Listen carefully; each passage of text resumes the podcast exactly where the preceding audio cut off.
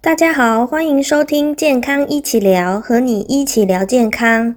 你的孩子有注意力不集中、过动的问题吗？ADD、ADHD 又是什么呢？今天我们邀请到蔡百祥心理师，告诉大家五招 ADHD 过动症的求诊指南。大家好，我是蔡百祥临床心理师，我在网络上都自称是蔡心这样。我担任这个心理师的工作大概十年左右，那我最喜欢工作对象呢就是儿童，所以在我手上呢就非常多这个过动儿啊或者自闭儿。那为什么我常常喜欢跟儿童工作呢？这是因为我后来慢慢我长大之后才发现，其实啊我也有一点点 ADHD。好，ADHD 呢它的全名是。注意力不足缺失过动症，哈，它根据现在的研究，哈，ADHD 的盛行的比例大概是百分之五到百分之十左右，也就是说，一百个这个孩子里面可能会有五个到十个这个过动儿，所以大家想想看嘛，班上大概二十几个学生嘛，所以至少可能就会一个或两个这样子，哈，那在这些过动儿里面呢，它其实男生的数目是比女生多非常多的。但是大家也不要小看女生的 ADHD，他们的破坏力也是非常超强的，这样子大概是这样的哈。好，那所以今天呢，就是要来跟大家聊聊这个主题。那很多家长呢，发现自己的孩子可能有 ADHD 的时候，其实都会非常紧张，或是求助无门，或是不知道怎么办，我甚至开始说，呃，是不是自己造了什么孽啊，或之类，才变成现在这样。所以不用担心，今天呢，我们就好好来看一看，如果家有 ADHD，我们该怎么办？ADD、ADHD 是什么？ADHD 呢？它的全名就是注意力不足缺失过动症。那 ADHD 呢？它大概有两个核心的症状。第一个核心的症状是注意力不足、专注力不足。它大概会有九个一些特征。好，那这九个就包含了说，它可能会无法注意细节啊，或是。很难持续比较长的专注力啊，或是你跟他讲话，他好像没在听，等等等等的这样子哈。在你在看这些症状的时候，有一些小细节你要注意。第一个就是这些症状呢，在九项以上，你要 至少六个以上这样子哈。就是你不能随便说你有一个专注力问题，好，你有一个什么跟人家没在听，那你就觉得他是有不专注。那其实是要九项里面要符合六项。那第二个呢？就是目前呢，ADHD 它被认为是一个生理的疾病，所以这些特质啊是跟大脑有关。也就是说，在这个孩子十二岁以前就应该被发现，他不会说这些不专注或者过动冲动的特质，并不会十二岁以上才突然间冒出来。好，那如果他一个孩子他来找你的时候，他是一个高中生，那他说他不专注，或是说他可能会有这个过动跟冲动，那你就要去想。回溯他，其实跟他讨论，哎，或者跟他家长讨论，在他比较小的时候，他有没有这些现象？他如果是有的话，我们就会比较相信说这个是 ADHD。但如果他是没有的话，你可能就要想说他会不会有其他情绪问题呀，或其他的可能性这样子。那最后一个呢，就是这个这些症状或这些表现哈，必须要在两个地方同时出现。譬如说，他可能要在家里面有这个计划的困难。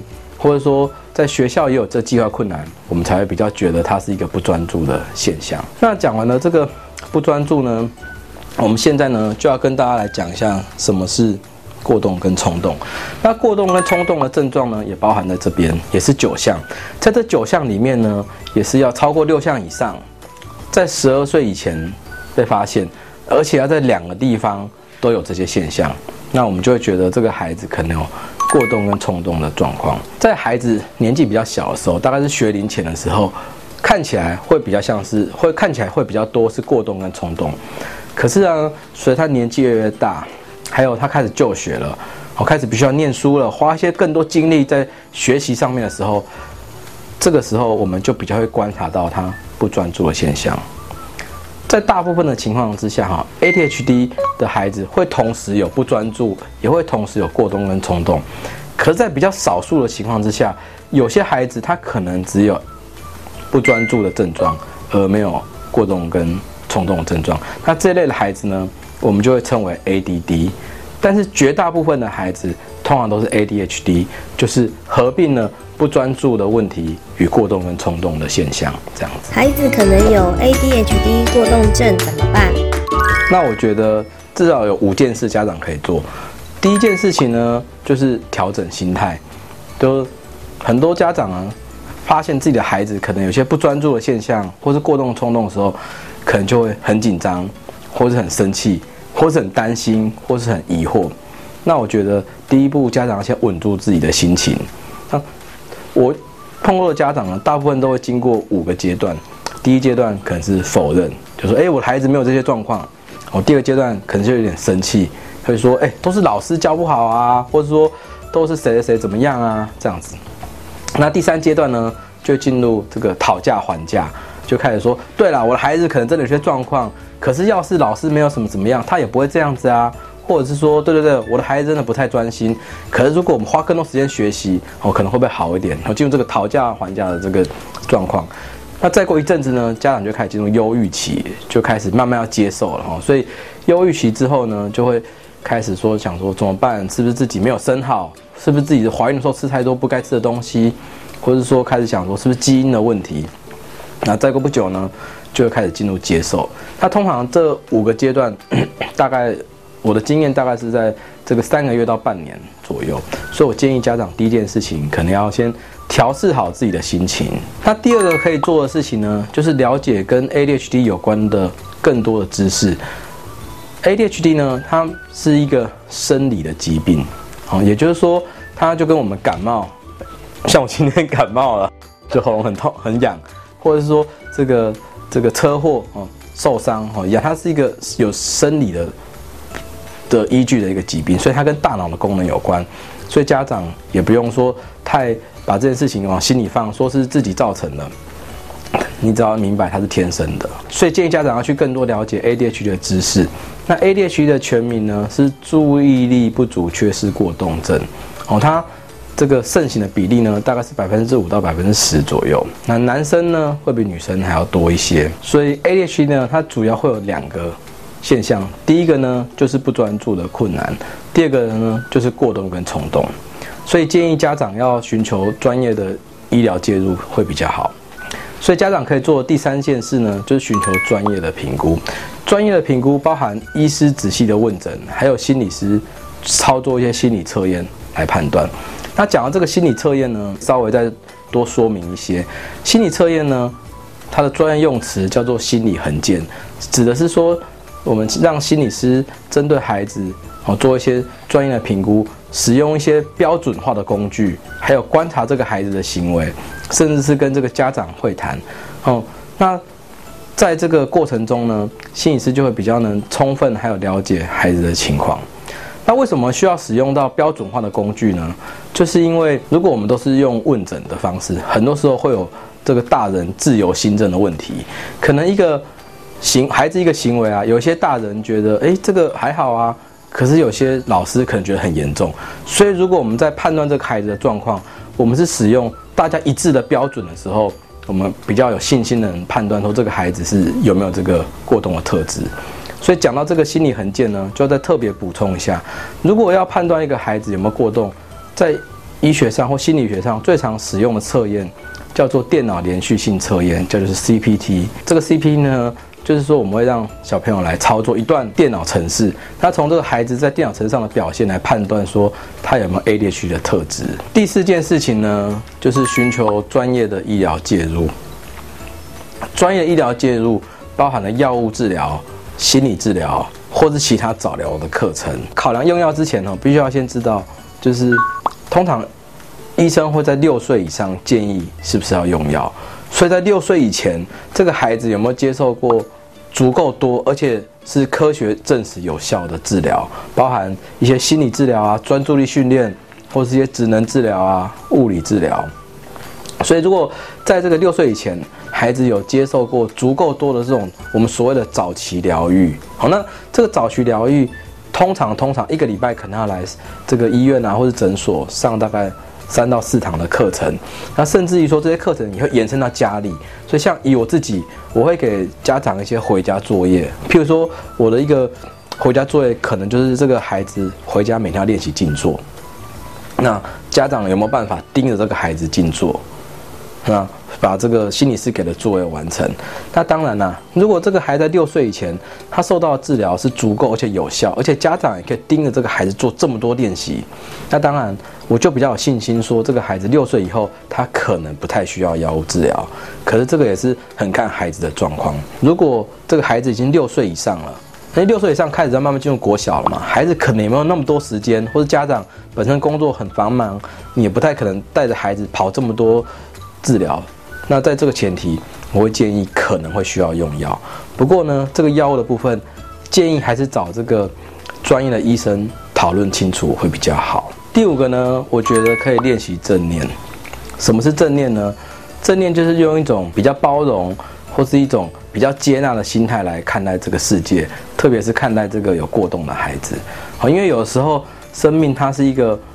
一连串你无法控制的组合，所以有时候我们可能只能先稳定自己的的情绪，或是稳定自己的心，这样子我们才有办法在孩子的疗愈上走得更远，或走得更久。所以我觉得第一件事情呢，我们可以常常做，就是练习原谅孩子常常出现的包。有的时候他们也不见得那么故意忘东忘西，或是不见得那么容易冲动，只是。他们因为症状的关系，所以就不小心这样做出来了。所以当遇到孩子出包了、闯祸了，我真的建议家长第一件事，你先深呼吸，然后在心里面告诉自己说，这些事情或许我们可以想个方法好好来解决。所以，我们如果常常比较能用这些比较正面的方式去看孩子，就会慢慢接纳他，那也会慢慢找到跟孩子比较好的一个互动的一个平衡。过动症若是不治疗，长大会好吗？这个问题的答案其实是不确定。为什么？因为其实从研究上来看，哈，有三分之一的过动儿完全不接受治疗，长大之后大概就会自然变好。可是问题在有三分之二的过动儿，他的症状啊是会随着年纪越恶化的。那所以这是一个射飞镖的问题哦。我们不知道孩子呢到底是。这个会好的那一个部分，还是说他是会越来越严重那个部分？所以我建议家里只要有过动儿的孩子，就一定要接受治疗。所以一个没有经过治疗的过动儿呢，他可能会比较没有自己的一个专长，比较没有自己的专业。那也有可能他的，因为他太冲动了嘛，常常跟人家发生冲突，所以他情绪很不稳定。那一个人，一个成年人，或是一个。一个人若情绪不太稳定，他就很容易使用一些不好的方式来疏解压力，所以就很容易对这个烟啊或者酒啊去上瘾，或从事一些危险性的一些活动来舒压。那再来呢，一个没有治疗的过动了呢，他可能也常会有一些人际关系的冲突，可能不管是跟朋友啊、跟情侣啊，哦，这个发生这个争执的比例也比较高，所以其实这个过动儿哈，他的离婚比例也可能会稍微高一点。那再来呢？诶，因为每一个人哦，出社会长大之后，一定都是很想要赚钱嘛。所以过动了，他有时候如果没有经过治疗，他可能也会从事比较高风险性的投资，包含说信用卡的借钱啊，或者股票跟期货。他当然这些东西没有说不好。有一个人他有一些 ADHD 的症状，那譬如他比较冲动，在投资的时候就比较不计后果，那当然可能就会比较可能有不好的影响。所以我觉得过动了。呢，还是从小就开始接受治疗会比较好。过动儿呢，他非常容易受到这个环境的影响，所以我建议家长，如果家里有一个过动的孩子，尽量安排一些比较结构、比较规律的这种生活作息跟生活模式，会比较帮助他们适应环境。因为如果他们很清楚知道，在这个环境底下他要做什么，他要去表现什么，他的表现就会比较好，也会比较相对上会比较稳定一些。那我再补充一下哈。这个所谓结构性的环境呢，就是最好让孩子知道什么时候他要做什么事，所以家里面可以使用那个行事历啊，哦，或是这个日程表，我就会让他清楚的知道什么时间点我要做什么，什么时间点我要表现什么，这样对他来说会比较有帮助。蔡百祥心理师的重点总整理，想跟大家说辛苦了，这样子，因为这个过动儿非常难带，要说公每天啊讲不听啊。或是老是在犯同样的错误啊，说真的哈，你心里面没有很想要打他或揍他，这是很很难的啦，这样子。所以我只想今天第一个要说辛苦了。那第二个呢是呢，就希望各位家长哈，不要把这个过动这个症状啊，就当然是孩子的全部。好，就是你可以把它想象，这是可能他的某一些特色，我们一些缺点这样子。我觉得每一个人都有一些缺点，每一个人都有独特性嘛，所以不要把这个过动的症状当成这个孩子的全部。我们还是就是好好的照顾他，好好的爱他，总有一天他会长大，他会变成属于他该有的样貌。谢谢大家的收听，别忘了多多支持健康一起聊，和你一起聊健康哦。